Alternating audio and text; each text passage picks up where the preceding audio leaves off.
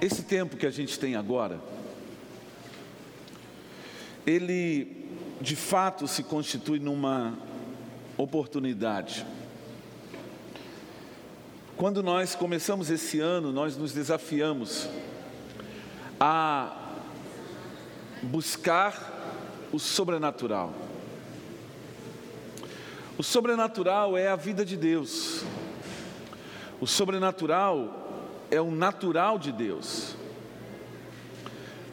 O desafio é muito grande, porque nós, nós estamos impregnados de naturalidade, nós estamos moldados pela vida desse tempo.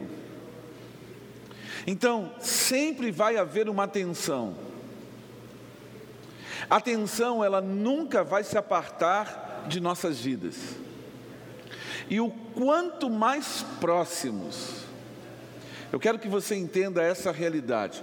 O quanto mais próximos nós chegarmos da revelação de Deus, nós conseguiremos encontrar paz, saciedade e equilíbrio.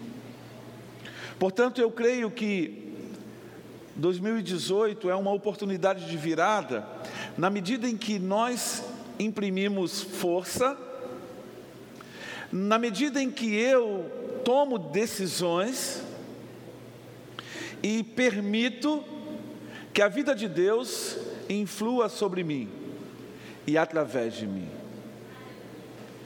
Hoje, o nosso desafio de ser igreja, nós vamos estudar vida privada. Eu creio que você conhece aquele símbolo ali que está no, no computador, na imagem. E ele fala de navegação anônima, aonde você navega na internet e ninguém consegue, entre aspas, né, ver o que você está fazendo. É como se você pudesse ter vida privada no ambiente digital. Mas eu quero começar esse momento. A gente vai buscar alguns textos que eles são fundamentais para a gente entender isso. A gente a gente está voltando em alguns deles sistematicamente. Efésios 1, 22 e 23 diz: Deus colocou todas as coisas debaixo de seus pés e o designou cabeça de todas as coisas para a igreja. Ou seja, Cristo é o cabeça da igreja. Então a igreja só pode subsistir através do cabeça. E aí ele diz que ele colocou como cabeça de todas as coisas, que é o seu corpo, a plenitude daquele que enche todas as coisas em toda e qualquer circunstância. Daí eu posso aferir uma realidade, uma verdade, é que Cristo é o é, a igreja é o corpo de Cristo na terra. Então, qual igreja que é o corpo de Cristo na terra? Aquela que é composta por todos aqueles que nasceram a partir da revelação de Cristo. A igreja é a manifestação da vida de Deus na terra.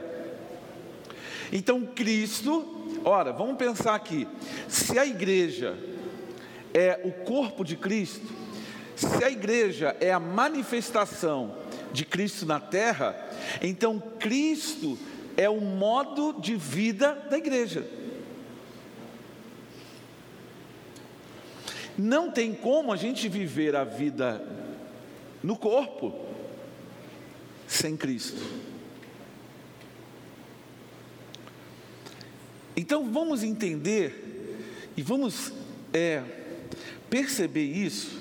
E eu queria que você fizesse comigo um exercício e o exercício é de abrir a Bíblia em 1 Samuel, no capítulo 4, nos versículos 21 e 22, que diz assim: E ela deu ao menino o nome de Icabode e disse: A glória se foi de Israel, porque a arca foi tomada e por causa da morte do sogro e do marido. E ainda acrescentou: A glória se foi de Israel, pois a arca de Deus foi tomada. Vamos entender aqui. Negação da glória não glória. Qual foi o nome que a, a mãe deu ao filho? Icabode. Então, Icabode é não glória, negação da glória. A glória se foi. Por que, que a glória se foi?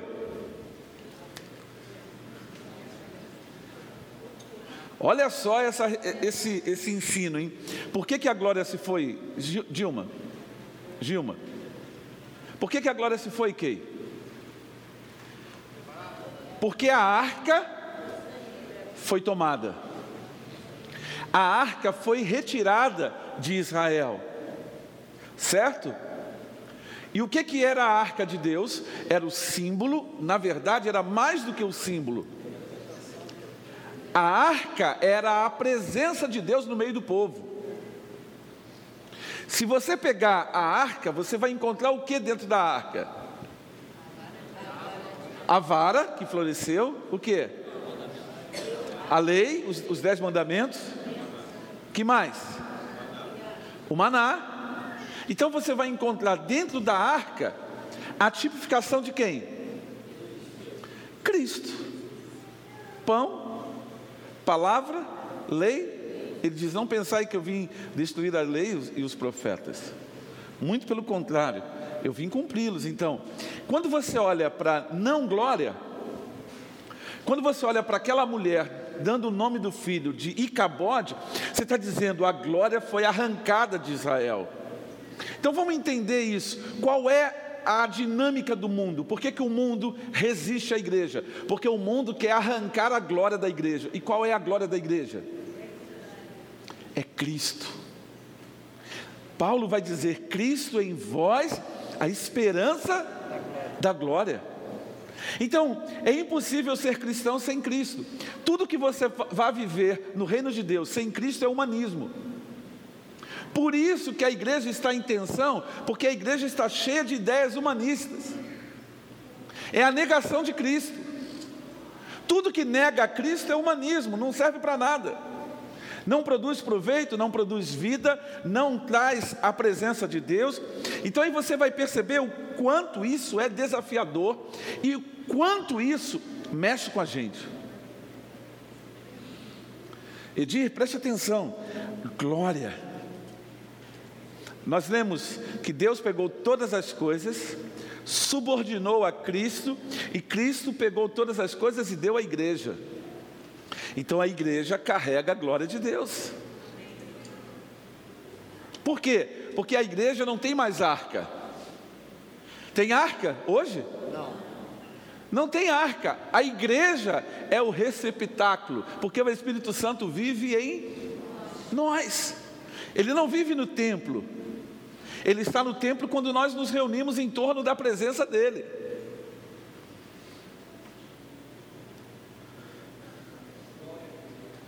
Então preste atenção, porque isso é determinante para o que a gente está estudando.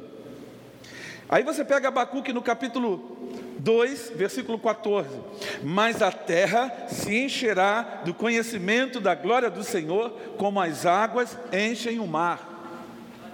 Cara, o que, que é isso?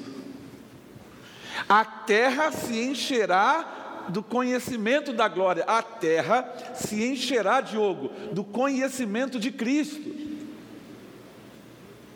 Conhecer a glória é conhecer Cristo.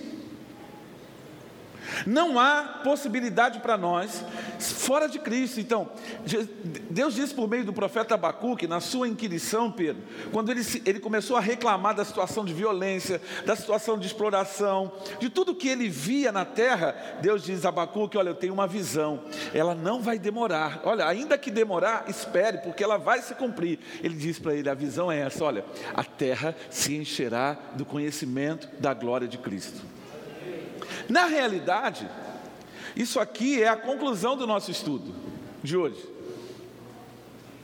E eu estou, estou fazendo o estudo exatamente com essa dinâmica. Eu começo pela conclusão, para que você saiba exatamente onde a gente vai chegar, para que você entenda o caminho, e aí você vai ter que tomar as suas decisões. Então vamos lá. Aí a gente tem que olhar para essa figura de novo. Porque bem-vindo à modernidade. Bem-vindo à pós-modernidade. Bem-vindo à hipermodernidade. Bem-vindo a esse caos que a gente está vivendo agora.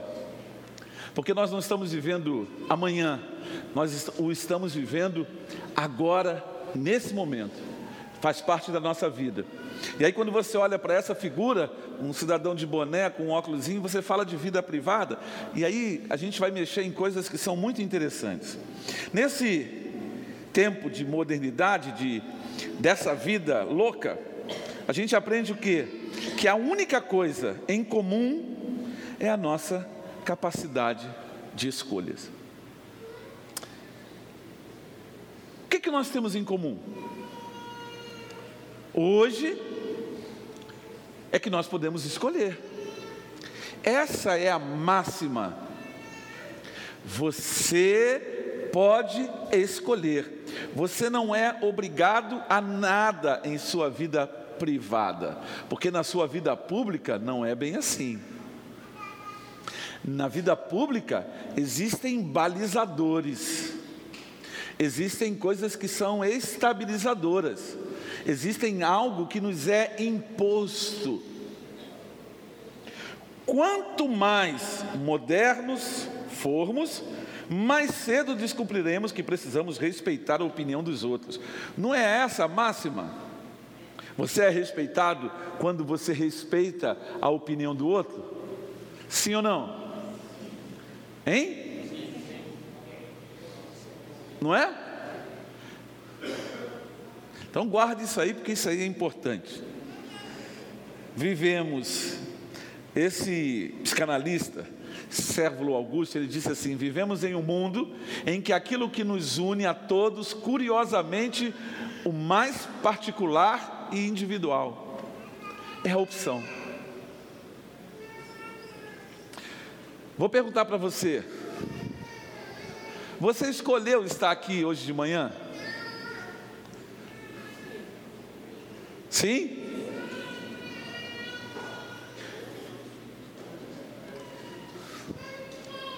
Você escolheu estar aqui? Sim ou não? Sim? Agora é uma tragédia, hein? o negócio começa a ficar estreito. Apesar de não ser uma opção, como não é uma opção? Não sei, eu estou aqui para ponderar. nesse momento não é para responder, é uma escolha.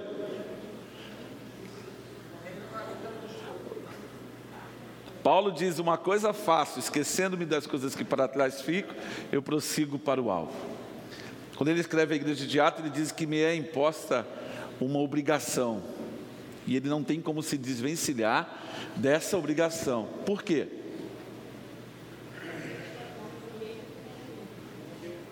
Por quê? Por quê? Por quê? Porque ele foi capturado por Cristo. A gente pode até responder essa questão de escolha de seguir a Cristo. Se é que é possível fazer essa escolha.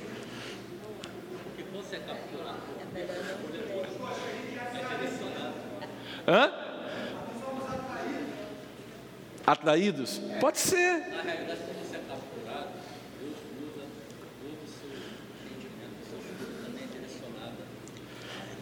Ele diz assim: ó, quero ser achado em Cristo.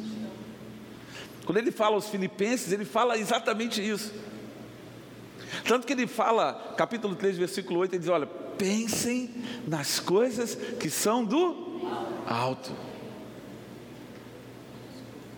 Olha, e aí é que a gente começa a entender e a perceber, irmão, que nós estamos num beco sem saída.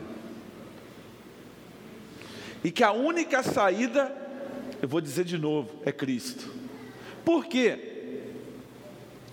Porque o mundo privado é frágil e precário.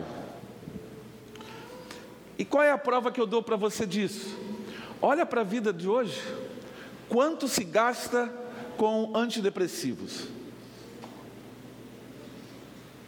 Quanto se gasta com entretenimento? As pessoas precisam ganhar mais para gastar mais com aquilo que as entretém.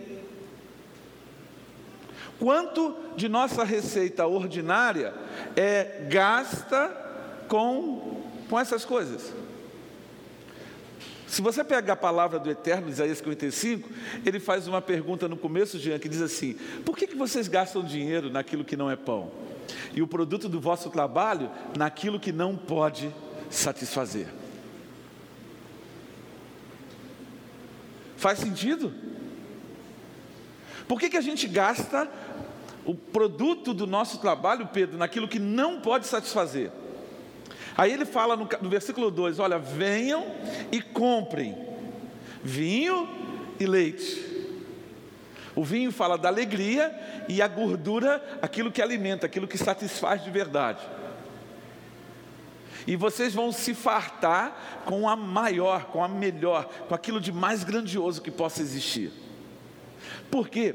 Porque a vida privada, do jeito que está posto agora, ela é um lugar de de inconsistência, de solidão, de angústia, de desespero. Por quê? Porque as pessoas estão perdidas. Perdidas por quê? Porque hoje você tem que viver uma vida em que você vive o tempo todo, dá licença, na verdade, a gente vive o tempo todo mudando de canal. A gente muda de canal quando o pregador prega aquilo que a gente não quer. A gente muda de igreja quando ela deixa de atender aquelas expectativas que nós temos a respeito do que deveria ser satisfeito. A gente muda de supermercado quando o supermercado não tem o produto que a gente quer. A gente muda de esposa quando a esposa não satisfaz. A gente muda de sexo quando a sexualidade não é mais resolvida com aquele parceiro. A gente vive uma realidade fluida.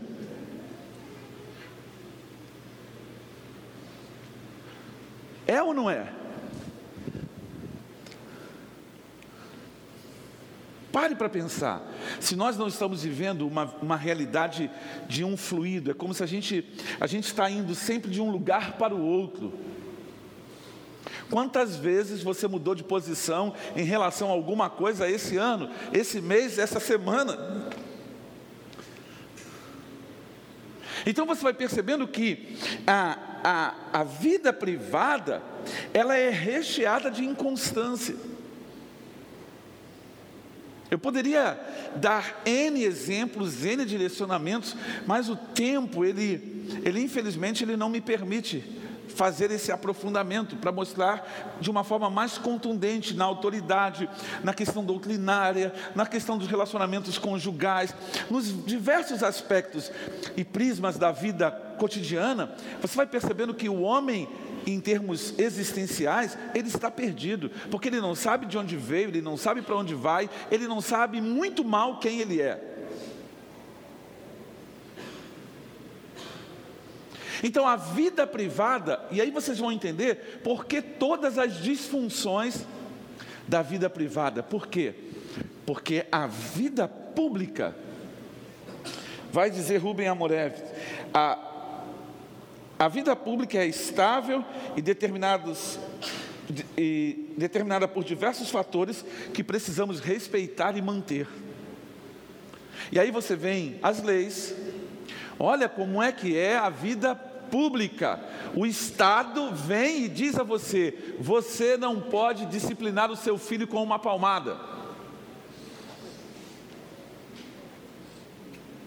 Esse é o modo de vida da vida pública.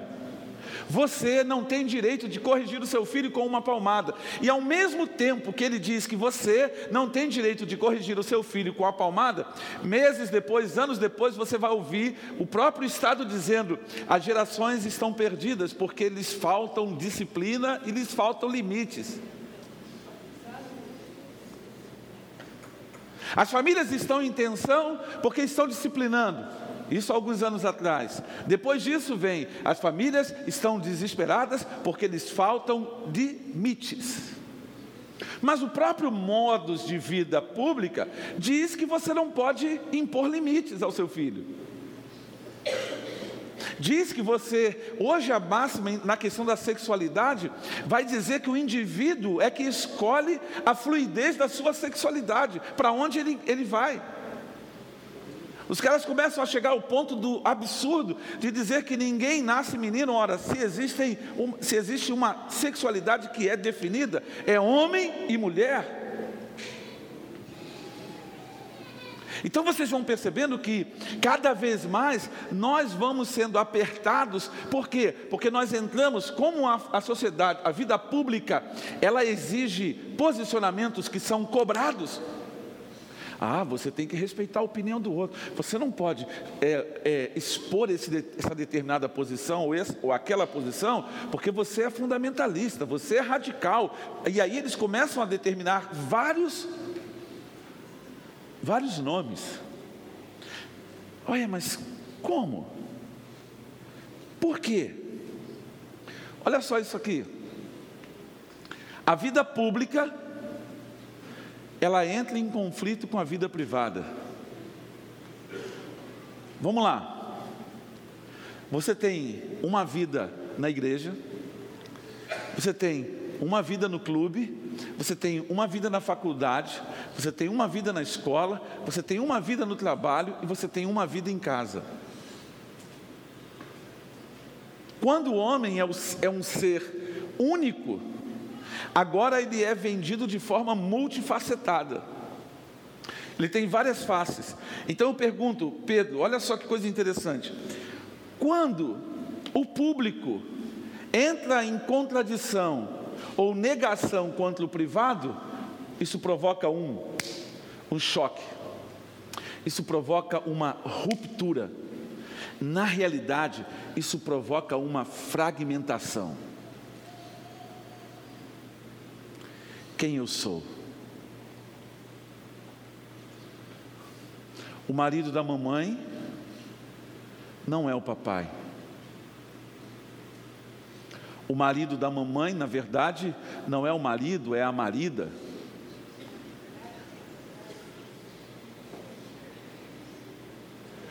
A mulher do papai, com quem eu convivo, não é a minha mãe,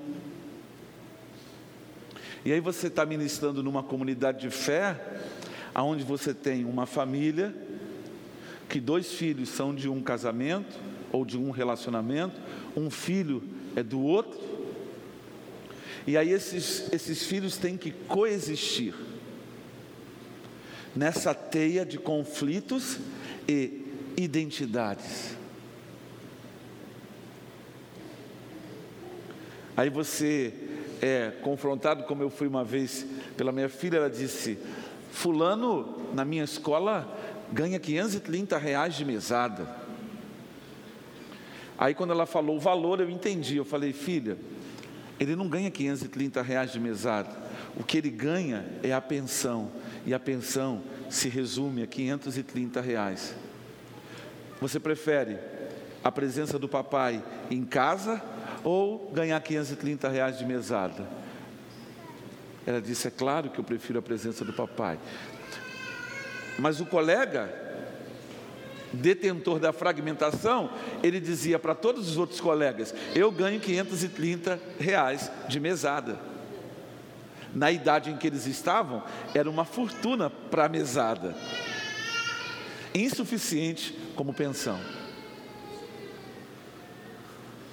Percebem? Aí vocês estão se perguntando, mas aonde ele quer chegar? Eu vou chegar. Não dá para você ler e eu fiz isso de propósito.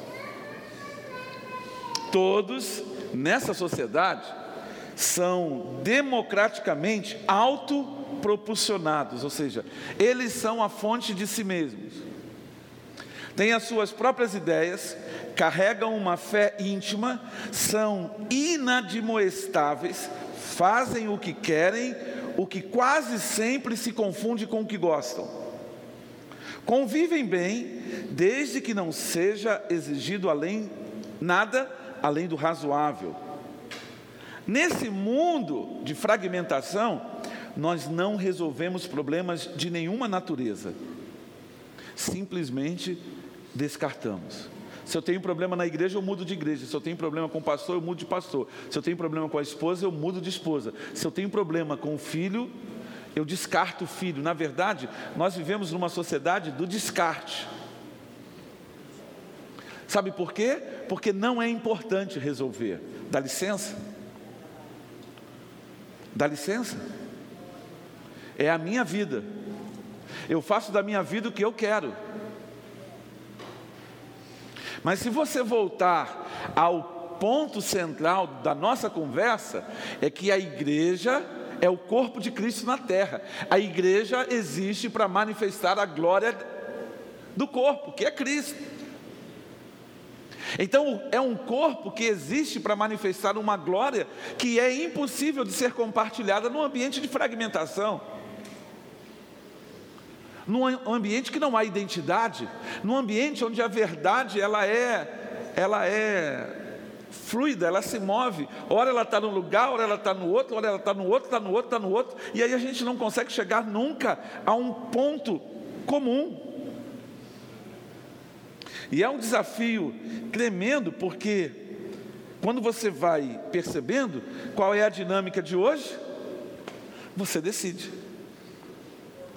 Você vai à igreja hoje? Você vai à igreja de noite? Você vem à igreja terça-feira? Você vai participar daquele projeto? Você vai se envolver naquilo? Você vai contribuir com aquilo? Você vai fazer aquilo outro? Não, você decide.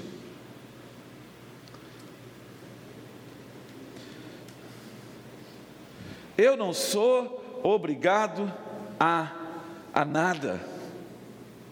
Mas olha o contraste do que Jesus, do que Deus falou. Mas a terra se encherá do conhecimento da glória de Deus, como as águas enchem o mar. Se Deus diz que isso vai acontecer, eu creio que isso vai acontecer.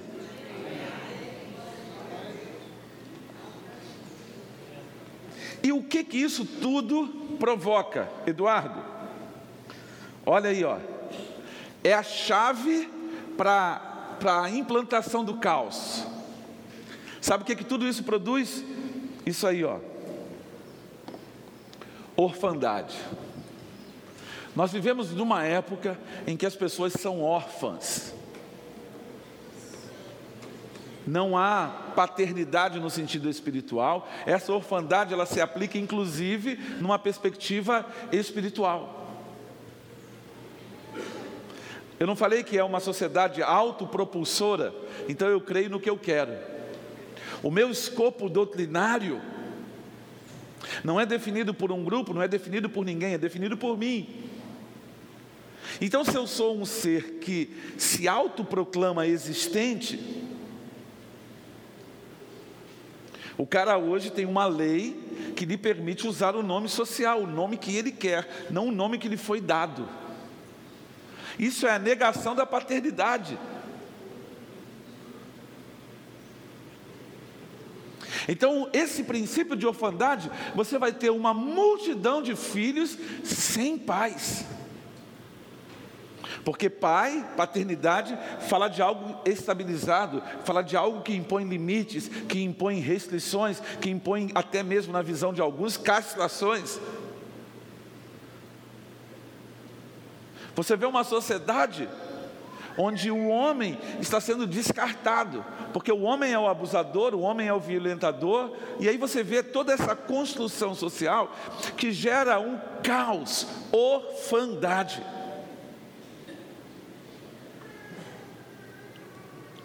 Moloque é o pai da orfandade. Esse sentimento de não pertencente a nada. Eu já me deparei com cristãos que dizem: Eu não vejo sentido na minha vida.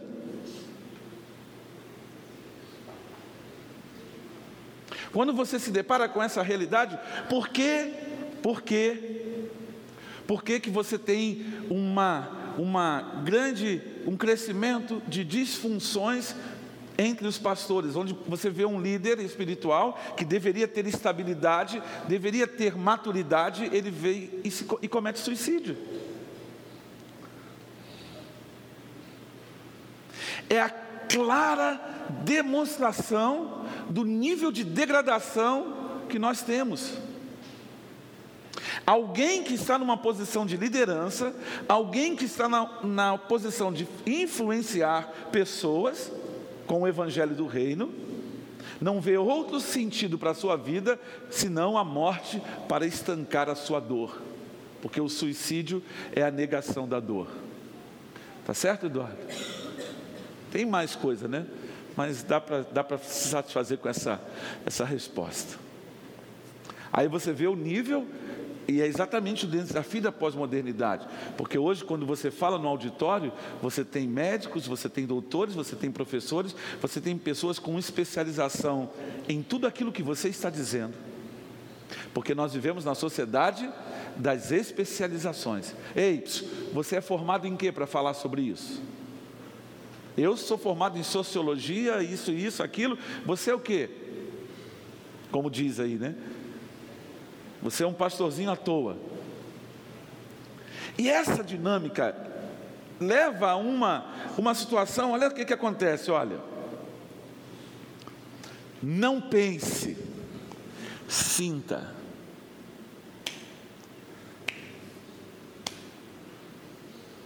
Não é isso aí não? A orfandade gera isso. Não busque, receba. É uma sociedade, é uma igreja que não se esforça. Não entenda, usufrua. Você não precisa entender. Vou perguntar para você: você entende o funcionamento do seu celular? Você gasta algum tempo lendo o manual do seu celular? Não você simplesmente usa. Aí você se vê de repente numa situação que diz: Eu não sei como é que funciona isso. Não entenda, usufrua. Liga a sua televisão na tomada lá. É igual aquela máxima de muito tempo atrás, né? Você chegava na casa da ovelha, aí há cinco anos o vídeo cassete estava piscando e ele nunca entendeu que aquilo ali era o relógio. não entenda, usufrua. Você não precisa entender da fé, você só tem que viver a fé. Aquela fé intimista, aquela fé sua. A máxima, o pensamento positivo, positivo su, suprime a reflexão. Vai dar certo. Eu estou sentindo, esse relacionamento vai dar certo, esse negócio vai dar certo, Essa, esse mover Queridos, não há reflexão, e qual é a consequência disso? A consequência disso é o caos.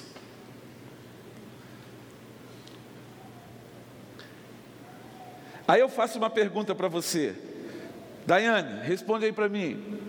Ih, não dá para ler. Como resolver a tensão entre a privatização e a vida do reino de Deus?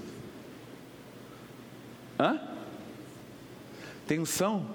É, tensão está escrito errado. Com S, com C cedilha. Não dá para ler na televisão, não, só dá para ler na coisa ali. Morrer? Ah, tu já matou a questão, pô. Vamos problematizar um pouquinho mais? Nós somos humanos. Humanos gostam de, de, de, da dialética. Me mandaram um vídeo essa semana em que um, um personagem do, do Chico Anísio, o Washington, estava discutindo com o pai. Aí a mãe perguntou: Filho, você faz o quê? Eu sou universitário. Aí ele diz: Mas filho, você já está há quatro anos na faculdade, não sai do, não sai do primeiro período. Ele disse: Eu estou me especializando, mãe. Você trabalha em quê? Eu milito pela causa. A gente é dialético, a gente quer estar sempre discutindo. Vamos lá, como você resolve essa tensão entre a vida privada e a vida do reino de Deus? É uma pergunta, estou esperando a resposta. A Daiane deu uma resposta, vamos lá.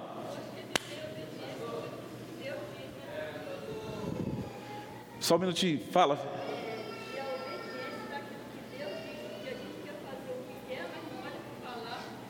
A obediência daquilo que Deus diz é um caminho. Fala, Felipe.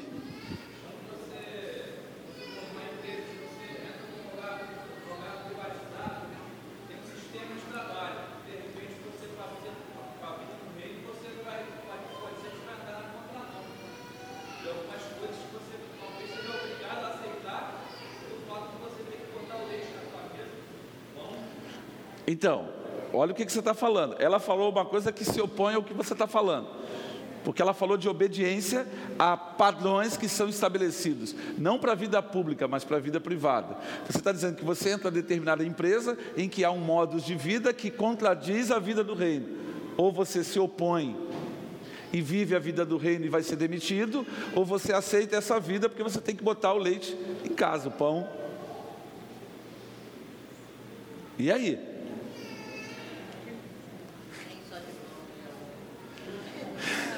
Nem só de povo viverá o homem. É a resposta. O que eu quero é que vocês entendam que isso é real, isso é de verdade você vive isso todo dia. Eu não estou falando aqui de uma teoria, de uma construção minha, eu estou falando do que você está vivendo todo dia em casa. Só que você pensa que é você que está produzindo isso. Você não consegue enxergar que é uma mente, que é uma consciência pós-moderna, que está todo mundo pensando assim, porque está todo mundo sendo levado a pensar assim.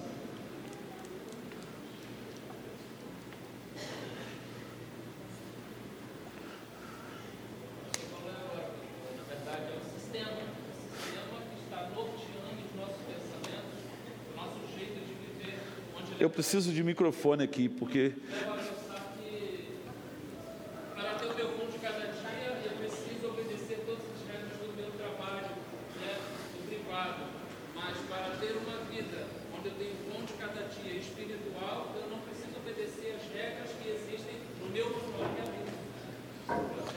uma tensão, é uma tensão ou não é uma tensão?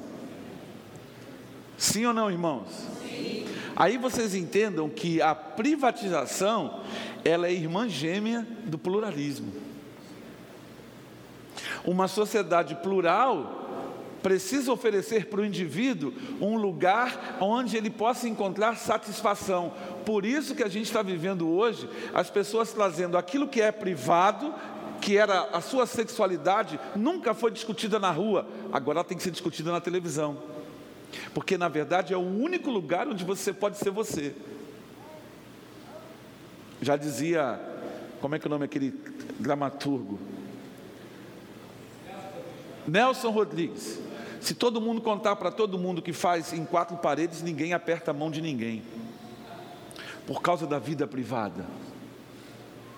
Porque na vida privada você pode ser quem você quiser ser.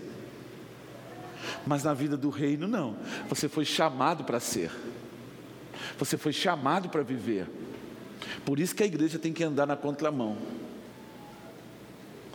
E andar na contramão vai, vai demandar em quê? Morte. Por que morte? O Eduardo falou ali, eu li na boca, nos lábios dele eu li morte porque você vai ser rejeitado. Fala, irmão, fala bem alto.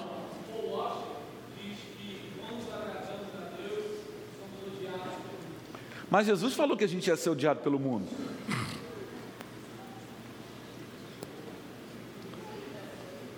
E aí? Fala, irmão.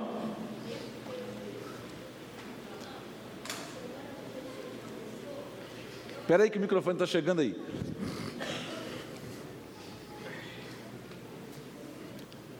Essa semana, é, a semana que passou, né? Eu conversei com, com uma irmã e ela falou que encontrou essa, dificuldade, ela trabalhando num local onde a pessoa que era líder, né, a diretora, ela teve que mandar embora uma boa funcionária para dar lugar uma outra escolhida pela, pela política. Pelo sistema. Pelo sistema. Então ela, ela, essa pessoa, conversou conosco e falou que não se conformou com isso. E, as, e, e, a palavra dessa pessoa falando, não, mas você sabe, né? A gente tem que, tipo assim, tem que, que é, ceder, né? Tem que ceder. Tem, essa pessoa era uma ótima funcionária, fazia tudo, não, não faltava, mas a gente tem que ceder, sabe? A gente trabalha é, é, foi escolhida, né, para ser tipo assim, uma diretora, alguma coisa assim que está à frente. Então, ela teve que fazer isso. E essa pessoa falou que não se conformou com isso, que ela é sensível a essas situações. Então, é, é mais ou menos isso tudo que a gente está falando. É, é, infelizmente, o sistema oprime as pessoas. E as pessoas que não, não está não está firmada no reino, ou até algum que, que estava firme, mas de repente escorrega para não perder a vaga dele. aceita negociar. O microfone aqui, ó, Éder. Tem outro microfone ali? Tem. Vê se, quem é o próximo que quer falar. Tem um com o Jean aqui? Não. A Daiane. Então vai um microfone aqui no Éder, já vai outro na Daiane, para a gente otimizar o tempo. Vamos lá. Pastor, eu vejo também, isso não pode ser também uma questão de falta de fé, porque o que acontece? Quando a gente. As pessoas falando aí sobre eh, as leis do trabalho e tudo aquilo outro. Por que, que o cara segue as leis do trabalho? Porque ele tem medo de ser mandado embora. Provisão, dinheiro, as coisas que acontecem. Só que a gente, quando a gente comete pecado, a gente comete alguns erros, a gente não tem a fé e a, a visão de que o Espírito Santo está todo o tempo com a gente. Que no caso, é, quando você fere uma lei trabalhista, alguma coisa, o seu patrão ele pode te mandar imediatamente. Agora o que acontece? A gente quando fere as leis de Cristo, quando a gente caminha e o Espírito Santo está vendo, as coisas estão acontecendo. E, e, e, nós temos consequências também. Só que a gente, por falta de fé, talvez a gente não consiga ver que essas consequências são, é, são é, como pode dizer, visíveis, são, são certas. Então acho que é, é mais a falta de fé também, da gente não acreditar, talvez, ou não ter uma visão na hora, entendeu? No trabalho você tem essa visão. Você, posso ser mandado embora. Essa falta de fé, eu aceito a sua argumentação do ponto de vista bíblico. Quando Tiago, quando Timóteo, Paulo dizendo ao jovem pastor Timóteo, as cartas ao jovem Timóteo são cartas pastorais, são cartas para liderança. Quando ele fala para que ele seja firme, ele diz, olha, aí Timóteo responde, capítulo 1, versículo 15: Eu sei em quem tenho crido, estou bem certo que é poderoso para guardar o meu depósito até o dia final. Então, não pode ser uma fé intimista, aquela fé dessa dinâmica religiosa. É uma fé que leva você a, a botar um depósito. A tua esperança não está naquele trabalho. A tua fonte de provisão não é aquele trabalho. A tua resposta para a tua vida não é aquela empresa. A resposta da tua vida está em Deus. E se a resposta da tua vida está em Deus, você pode perder aquele trabalho, porque o teu Deus que te sustenta vai prover outra outra fonte. Agora o desafio é que você precisa andar em retidão. E às vezes a gente perde o trabalho porque nós não estamos andando em retidão. Vai sempre gerar um conflito. Daiane. É, o que eu percebo, pastor, é que essa vida privada hoje leva as pessoas a ficarem doentes emocionalmente. Eu isso. tenho percebido, porque eu exerço uma função de liderança, que isso não tem a ver com nível social. Não. Isso tem a ver com a nossa natureza criada em Deus. Isso. Nós somos criados para seguir um direcionamento. E hoje o mundo diz para você que você não precisa desse direcionamento. Então as pessoas elas aceitam isso porque no, na sua alma isso é muito gostoso viver.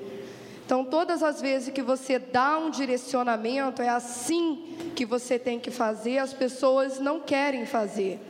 E elas sentem que vai dar certo, elas sentem que é isso mesmo. Só que lá na frente não dá certo. E a frustração emocio emocional que as pessoas vivem é muito grande. E aí fica aquele duelo, né? O, o que fazer com a democracia? As pessoas, o ser humano, ele precisa de um direcionamento em Deus.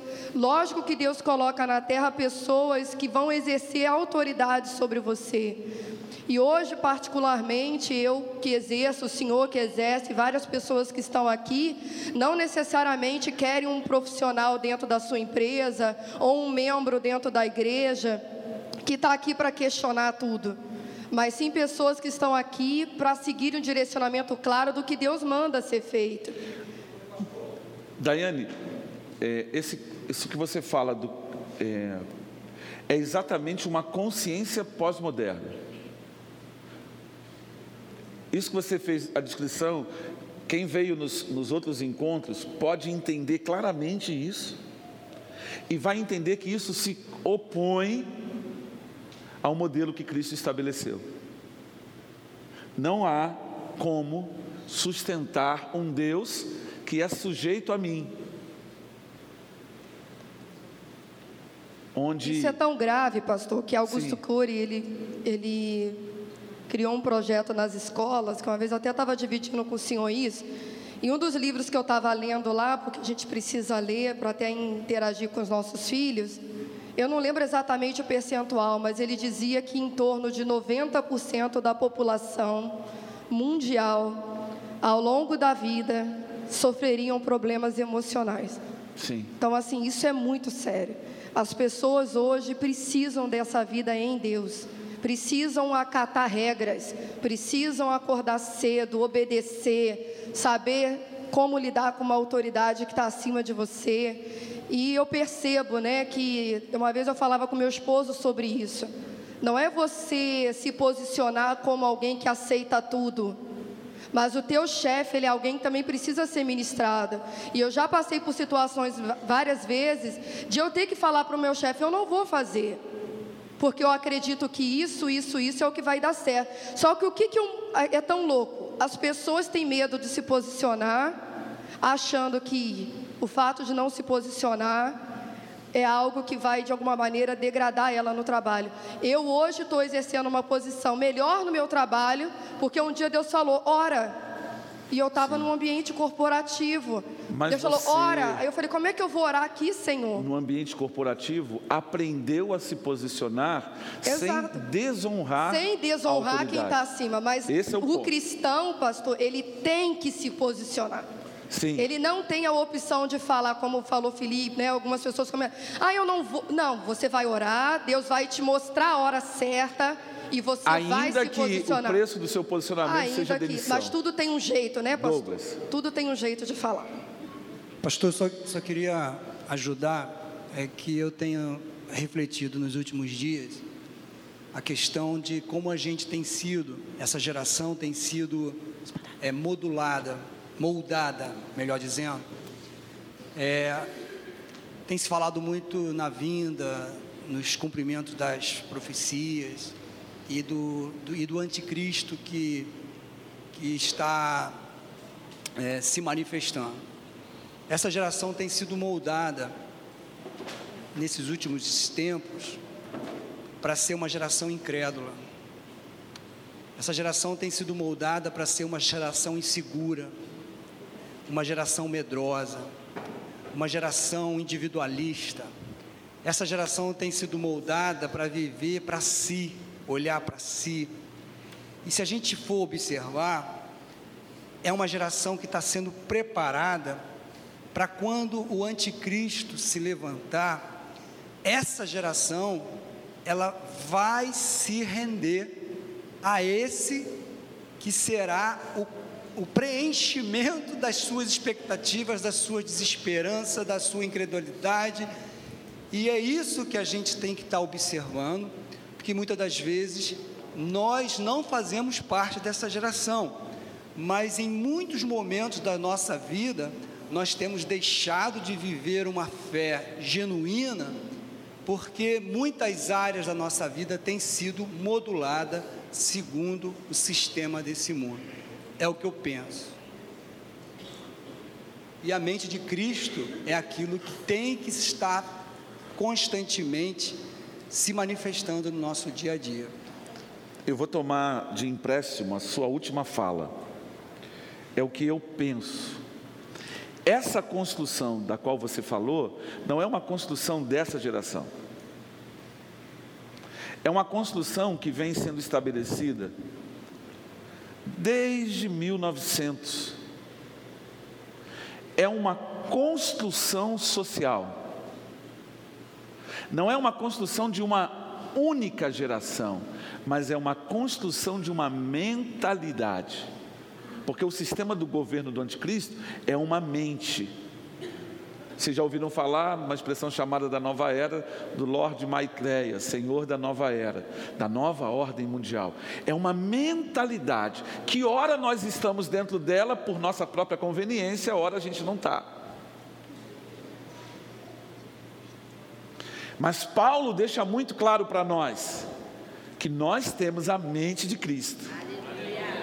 Então, o antídoto à mente do mundo é a mente de Cristo. O problema é que nós não conseguimos subjugar a nossa vontade à vontade de Cristo. Por quê? Porque eu penso. Sim, eu penso, mas eu tenho que pensar. Eu tenho que pensar, eu tenho que refletir à luz da reflexão de Cristo. Não é um pensamento particular meu. Eu quero que vocês entendam, eu não estou falando de pessoalidade, não estou falando do meu pensamento no sentido do que eu entendo. É que a minha reflexão, ela é baseada em Cristo e há uma coisa que está posta entre nós, que é o Espírito Santo, que vai nos impulsionar, que vai nos direcionar, por quê? Porque nós temos a mente de Cristo. Então, não há como não se posicionar. É lógico que quando você vai se posicionando, você pode encontrar perseguição, mas isso a gente já sabe desde o começo. Então o desafio é entender que há uma tensão. Essa tensão existe e ela é inequívoca e ela vai sempre existir. Mas esse prédio aqui está em pé por causa de tensão. Existem forças que operam nele agora na estrutura desse prédio e que o mantém em equilíbrio. O problema é que nós não podemos permitir que a mente, a, a, a, nós não podemos permitir que esse individualismo, essa, essa, essa doença emocional, faça com que a minha relação com Deus seja baseada numa escolha e não numa entrega. Não é uma escolha eu perdi a minha vontade. Em Cristo eu não tenho vontade. Por quê? Porque eu subjuguei a minha vontade. Por isso que a gente tem que matar a carne todo dia, por isso que a gente tem que tomar a cruz. Por quê? Porque, Rony, a gente não tem vontade. Você vai? Não, eu não vou, eu vou onde ele tem que ir. Quantas vezes você se viu fazendo coisas que você não queria, mas você tem que fazer? Porque nos é imposta essa obrigação. Vai, irmão. É, sobre racionalidade, a gente, essa questão que você falou sobre pensar, eu penso. A gente tem que entender que o cristianismo, a palavra de Jesus, ela não tem compromisso com a racionalidade, com a sua não. racionalidade. É, é, racional, mas não é racionalidade. É, a, a, mente do, do, cristão, a mentalidade do cristão, ela não é formada da mesma forma que é do mundo porque na verdade a mentalidade mundana ela está totalmente ligada à emoção, à, emotiv... emoção dela. Ela não é puramente racional, ela está ligada a traumas, a pensamentos anteriores. Mas isso é uma construção da pós-modernidade. Nem sempre foi assim. Sim. Ela está posta para atender essa demanda que nós temos hoje. Que essa demanda que nós temos hoje, ela vem sendo construída nos últimos 120 anos. Sim. São pensamentos, são escolas que vão sendo e vão desconstruindo, desconstruindo. A gente está nesse quadro que a gente está vivendo hoje. A gente e vai ficar pior. A gente encontra Paulo dizendo: o homem carnal não entende as coisas espirituais. Então você vê que existe. A verdade é que o cristão, ele submete a sua mente a Jesus. Ele submete a sua racionalidade a Jesus. E é a partir daí que a gente pode pensar a fé. A partir de uma meta, de um coração que se submete à mente de Jesus. Porque se a gente não tiver esse exercício, nós vamos pensar a fé de um ponto de vista humano. Do meu trauma, do meu. É, a partir da minha experiência. A nossa experiência, porque olha só, a experiência fala de experimentar. Tudo nessa sociedade hoje está baseado em quê? No experimento. Mas não é um experimento das, não é sujeitar a minha emoção a um experimento humano. Eu tenho que submeter a minha vontade, porque quando a minha vontade é submetida a Cristo, ou seja, eu morro. Essa é a decretação da morte do eu. Eu morro. Paulo diz assim: já fui crucificado com Cristo e eu não vivo mais. Agora Cristo vive em mim. Por quê? Porque a vida que eu vivo agora é a partir da fé no Filho de Deus. Aí ele vai dizer: Olha, ninguém eu considero mais do ponto de vista humano. Porque se eu olhar para você, você olhar para mim do ponto de vista humano, a gente não vai caminhar junto. Delcio aqui. Não, ele primeiro, depois ele. Ele pediu primeiro. Essa, Vamos lá, eu estou controlando o tempo, hein? essa separação de privatização, a vida privada e a vida do reino. É, como o senhor falou, há 120 anos atrás, é, não tanto esse tempo, mas o pós-guerra trouxe uma abertura de globalização, abertura da China de, de, de, de Você está construção. falando pós-guerra 45? 45, ou- 45. A abertura, isso trouxe uma globalização. Até estava conversando aqui com a pastora, naquele livro A Terceira Onda, a Terceira Onda fala sobre a comunicação. Do, Power, do, do Alvin Toffler? Alvin Toffler. Ok. Fala sobre a, a- a comunicação. Essa vida privada, ela não nasceu agora, ela foi construída Isso. e ela foi gerada para que hoje nós estivéssemos vivendo a pluralidade. Isso. Então essa é uma construção que não é de hoje, não é da agora. E também não é, é achando que entendendo será resolvida. Não.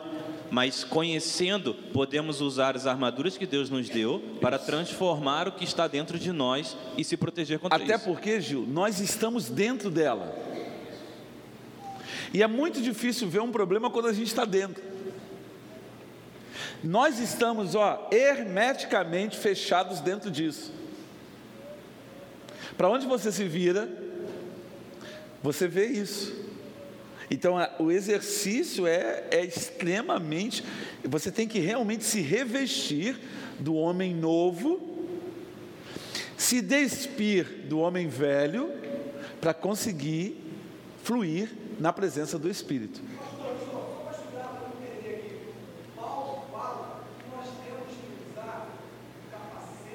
Sim. A cap- o capacete da salvação ele protege os nossos pensamentos.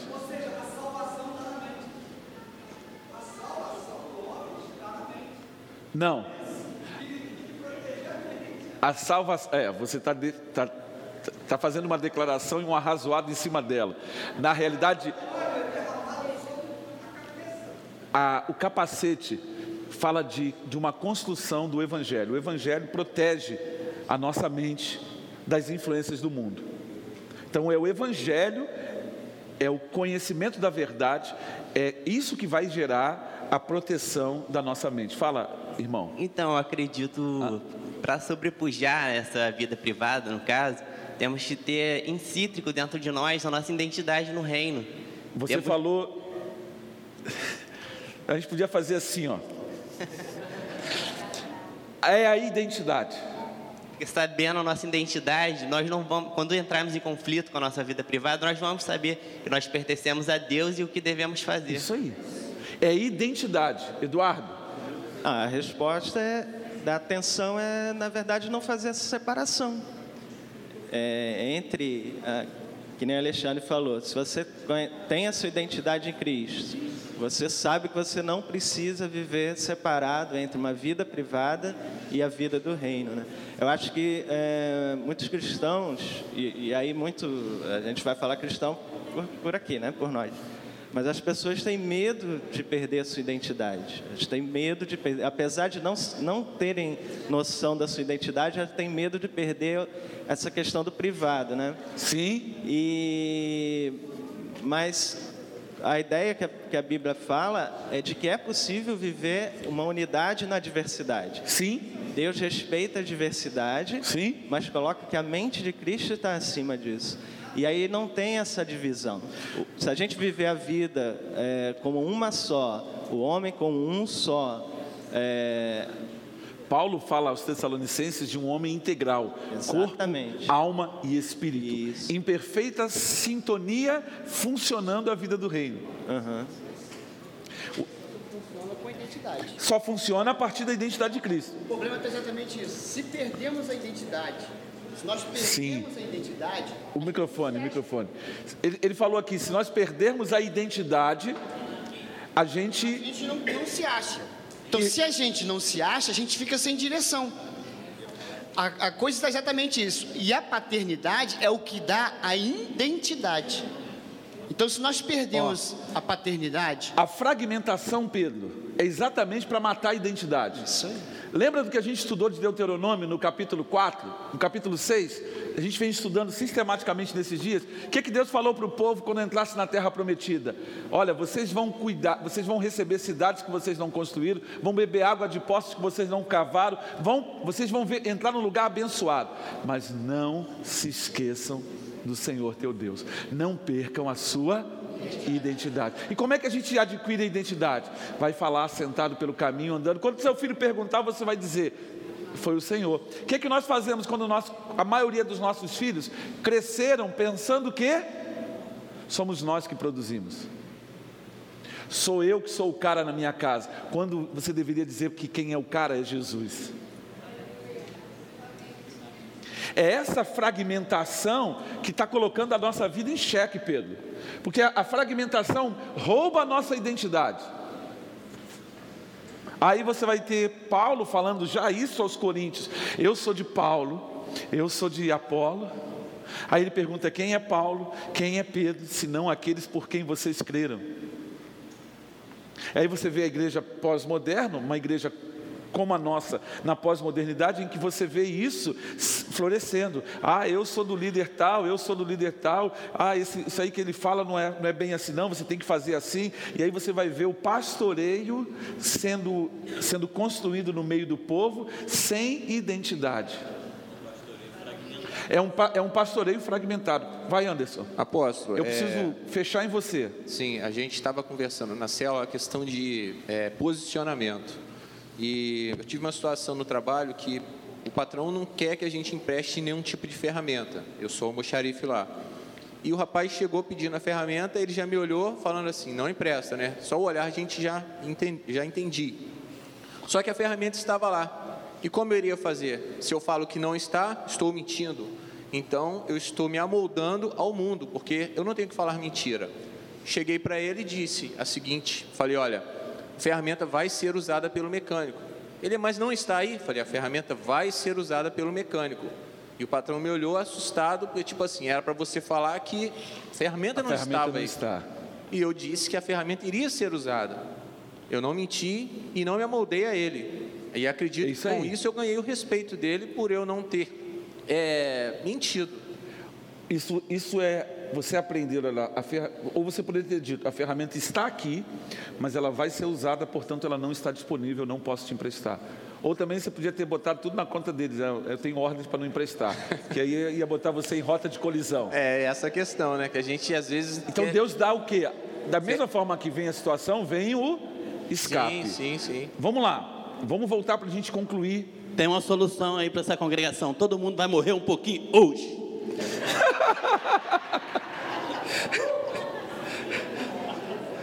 Vamos lá, vamos lá para a gente terminar. Ah, não, agora não. Agora eu não posso dar mais a palavra, eu tenho que continuar. Olha só. Paulo fala ao jovem Timóteo, uma carta pastoral, ele diz: persiste em ler. Esse é o ponto central. Há um analfabetismo bíblico. Uma igreja cheia de pessoas analfabetas. Uma igreja cheia de pessoas que não se cansam de conhecer. É um outro ponto da, da cobra. Pessoas que não conhecem e pessoas que conhecem, conhecem, conhecem, mas nunca jogam um jogo. Era aquilo que a gente fazia no passado. Escola de treinamento, treinava, treinava, treinava, treinava e nunca saía o dia do jogo. Então não adianta simplesmente não conhecer. Também não adianta ficar buscando conhecimento pelo conhecimento. A verdade é um lugar que você penetra.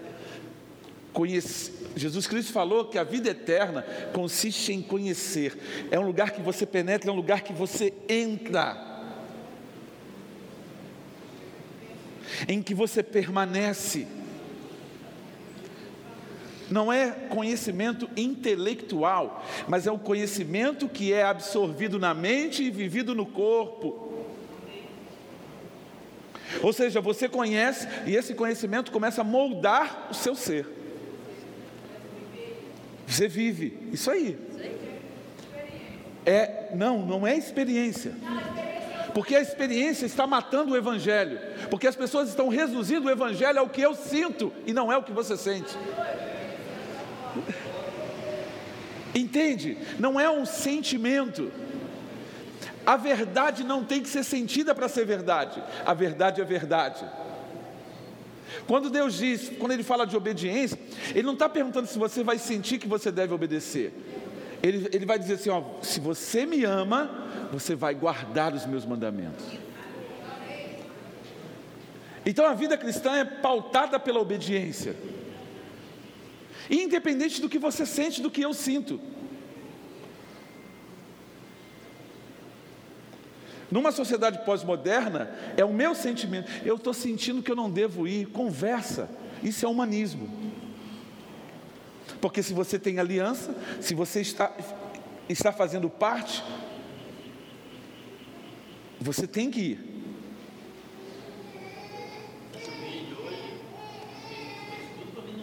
Então, Paulo diz assim: até a minha chegada, dedique-se à leitura pública das Escrituras. Com ao encorajamento, ele fala exortação. Muitas pessoas pensam que exortação é quando você traz uma palavra dura, não.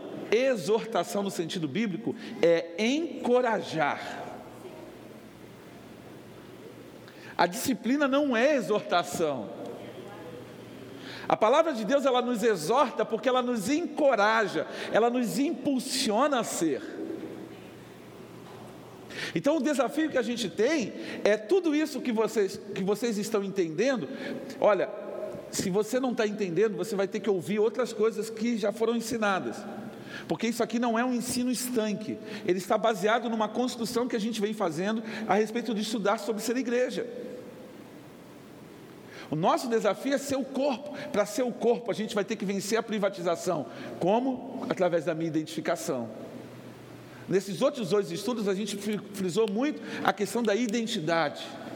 Então, Paulo falou para o jovem Timóteo: não há, não há, não há outro caminho, senão que o povo de Deus persista, persista, persista, leia, leia, reflita, reflita, leia, leia e leia e leia e leia, e aí você vai ser transformado pelo que você lê.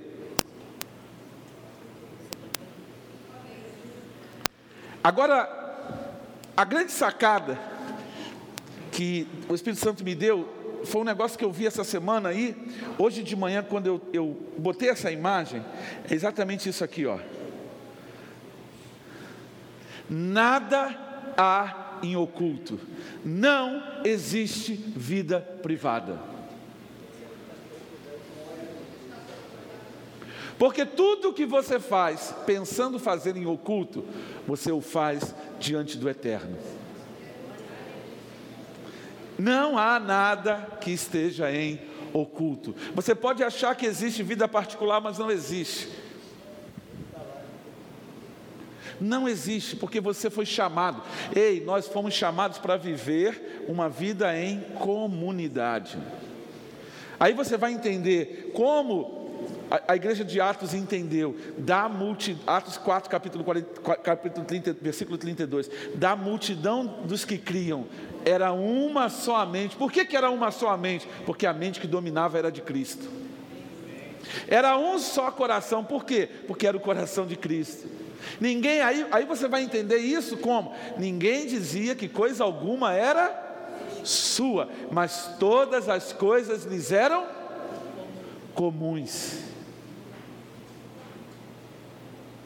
Comuns.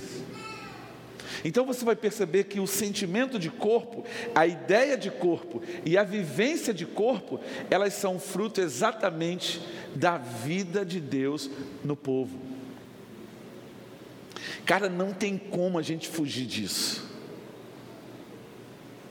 Então, o desafio nosso de ser igreja, aí eu posso voltar para concluir. Eu vou voltar aqui rápido, porque eu. Ó.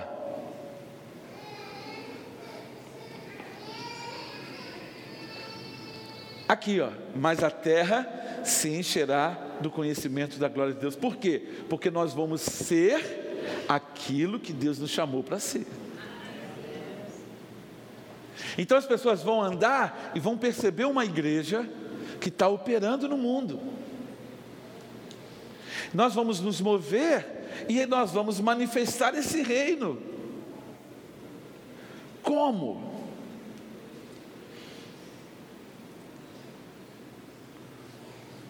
Re... Paulo escreveu a igreja de, igreja de, de Roma e disse para eles: Olha, não assumam a forma desse mundo, não se conforme, não aceite as coisas como simplesmente elas são, transforme. Para as coisas serem transformadas, nós vamos precisar exercer influência a partir da nossa área de atuação. Por isso, quando eu ouço o Gile, quando eu ouço o povo da Jocum dizendo as sete áreas de influência, nós precisamos de cristãos em todas essas sete áreas de influência, porque se nós não estivermos numa posição de influenciar,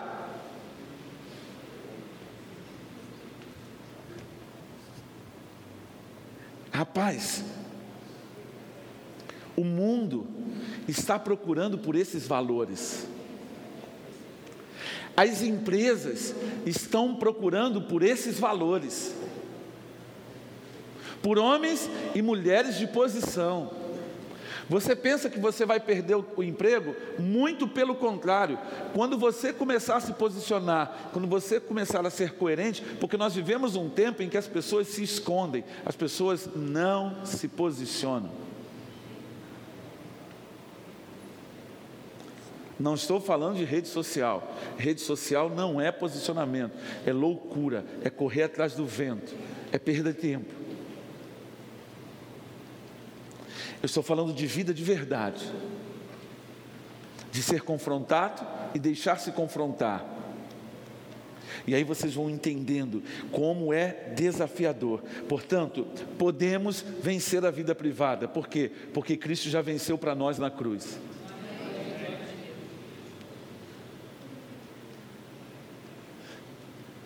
O, o, o, anticristo, ele não vai chegar no mundo, ele já chegou, ele já está no mundo.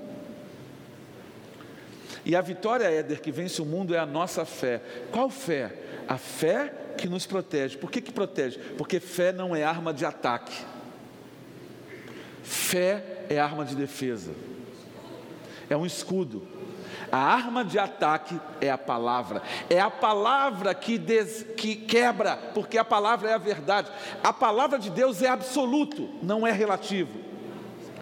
Se você é um cristão que relativa, rela, relativiza a palavra, você está fora, irmão. A palavra é absoluto. E o problema é que nós não estamos acostumados a viver com absolutos.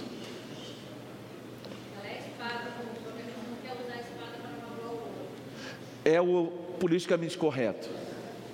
E a palavra não tem como você falar eu acho. Não, não é o que eu acho. É, eu acho. Ah, eu acho que a palavra não, a palavra não precisa do seu achismo. E olha, vou dizer uma coisa. Se você está na linha de defesa da fé, sai correndo. A palavra não precisa de apologetas. A palavra precisa de pessoas que se levantem para proclamá-la, não ficar defendendo. Não ficar defendendo, porque a palavra não precisa de defesa. A palavra vai prevalecer, a igreja de Jesus vai prevalecer. A igreja não precisa de defesa e também não precisa da sua crítica. Se você critica a igreja, você está falando mal de você mesmo, porque você não presta como a igreja, que você diz que não presta. Porque se você agir em linha com a palavra, você não vai criticar, você vai ser o elemento de transformação, da manifestação da glória desse Deus nessa sociedade. Estou cansado, estou cansado humanamente, eu, cansado de ver na internet, de ver as pessoas, ver alguns membros dessa igreja falando da igreja de Jesus. Lave a sua boca com sabão, porque você e eu não podemos falar da igreja de Jesus. Não podemos, porque a igreja de Jesus é perfeita. A instituição humana tem as suas falhas, mas a igreja de Jesus, ela é perfeita. Ela sempre chegou, sempre chegará. Nós é que temos que mudar de postura. Porque o tempo agora é o tempo de manifestar a glória. Não é filosofia, é manifestação da presença. Eu e você somos o corpo de Cristo na terra. E o sal só serve para salgar, a luz só serve para iluminar. Que Deus para tanto a todos abençoe. Uh! Yeah!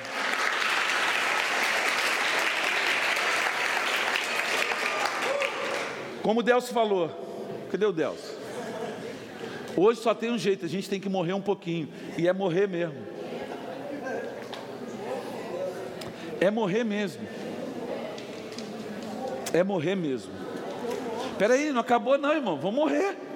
Agora é a hora de morrer. Agora é a hora de parar e tomar decisões. É a hora, não é, Léo? Você decidiu morrer? O Léo essa semana decidiu morrer. Amém? Decidiu morrer. É atitude. É atitude. Eu quero orar com você nesse momento, porque hoje à noite, quando a gente voltar para esse encontro, eu quero voltar numa outra perspectiva. Eu quero voltar para cá com gente disposta a manifestar a presença de Deus de uma forma como nunca nós vivemos. Porque a presença de Deus, onde o Cristo se manifesta, as pessoas são curadas, as pessoas são salvas, as pessoas são libertas. Cara, se. É, é interessante. É, essa semana eu, eu tomei uma decisão com a minha esposa em que eu decidi me abrir mais. E pelo fato, ela, se você perguntar para ela se eu me abri, ela vai dizer assim: ele não se abriu nada ainda. Mas na minha cabeça eu já decidi e comecei o processo de abrir. Então eu estou puxando os assuntos que normalmente eu não puxava porque são assuntos que eu não gosto de tratar. E aí você começa um processo, mas tudo começa.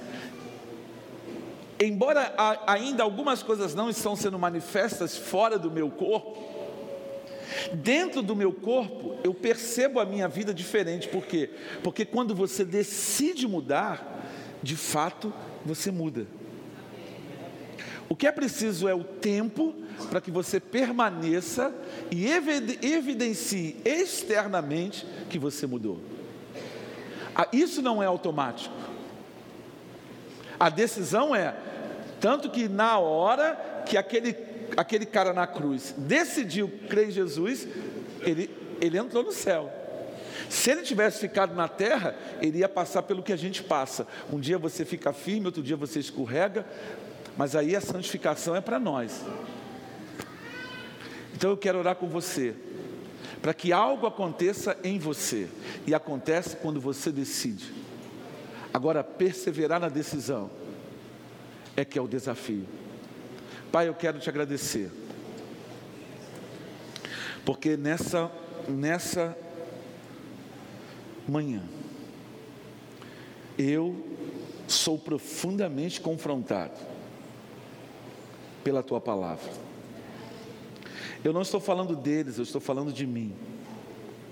Cada um de nós precisa entender o momento que nós estamos vivendo. Compreender essa realidade não vai nos fazer mudá-la, é só compreendendo a verdade de Deus em nós. Então Deus quebra o jugo, Deus arranca a religiosidade dessa comunidade de fé.